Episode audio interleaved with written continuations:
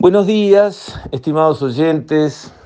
Quisiera referirme hoy al tema de la erradicación de inversiones externas en nuestro país, que va en alguna medida, no totalmente, pero en alguna medida de la mano con la residencia de extranjeros en nuestro país. No todos los que invierten en Uruguay piden residencia aquí. Hay gente que sigue con su residencia en Europa, en Estados Unidos o en otros países latinoamericanos o, o de Asia y simplemente maneja sus inversiones a larga distancia sin venirse a vivir. Eso es claro y ha sucedido mucho y seguirá sucediendo. Pero también hay otros que mueven, digamos, su, su, vida económica, su actividad económica al Uruguay para también vivir. Y hay otros que tienen su actividad económica en el resto del mundo, sea en países vecinos, en Europa, sea en Estados Unidos o en Asia, viven acá, pero sus negocios siguen allá.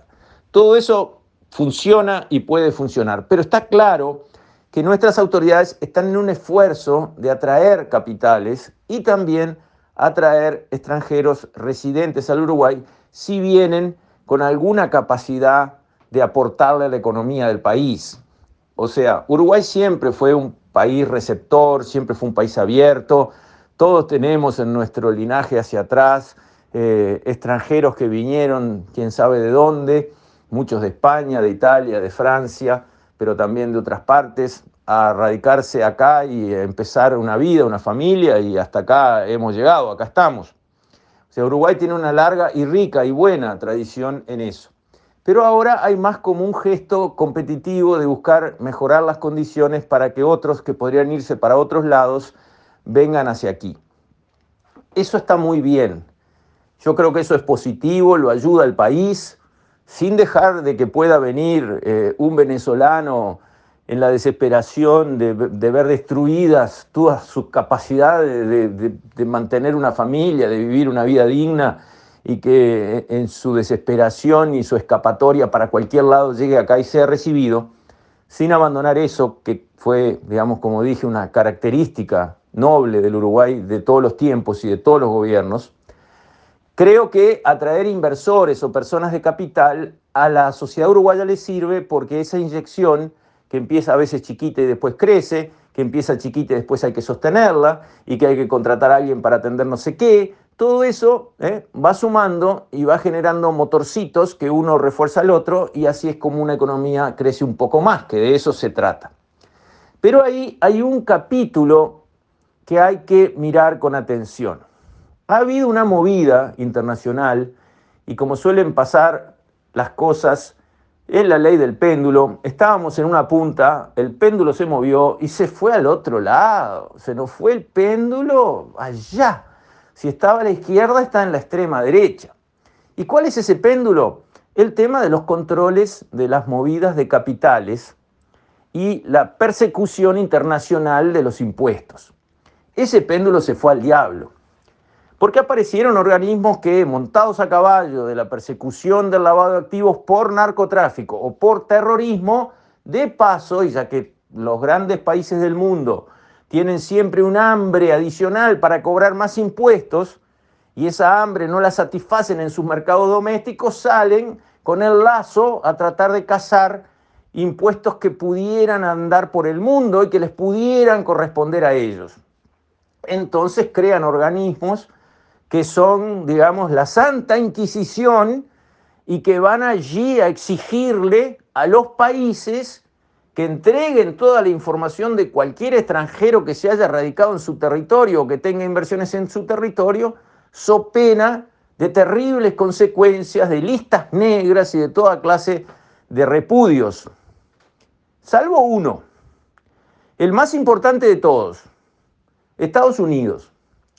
Estados Unidos, que a través de esos organismos que básicamente impulsa, le exige a los demás, como a Panamá, como a Suiza, les quiebra los brazos y los obliga a, digamos, desproteger totalmente a cualquiera que haya ido a colocar dineros en su soberanía, ah, bueno, pero nada de eso lo hace él.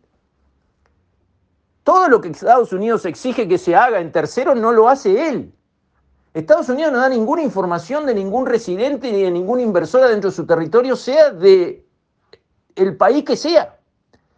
Él protege a los que van a invertir adentro de Estados Unidos. ¿Defendiendo qué?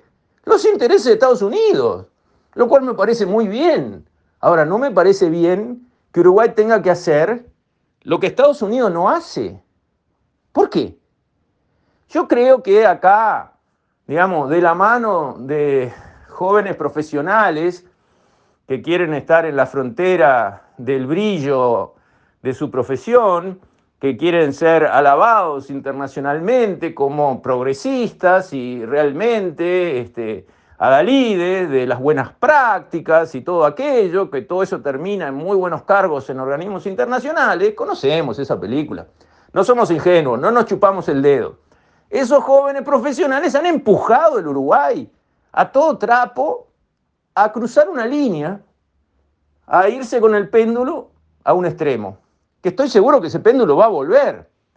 Pero entre medio de que se fue demasiado lejos y volvió a un equilibrio razonable, donde realmente se persigue la plata del terrorismo, que estamos todos de acuerdo, y realmente se persigue la plata criminal, que también estamos de acuerdo, y el resto manejate, baja un cambio.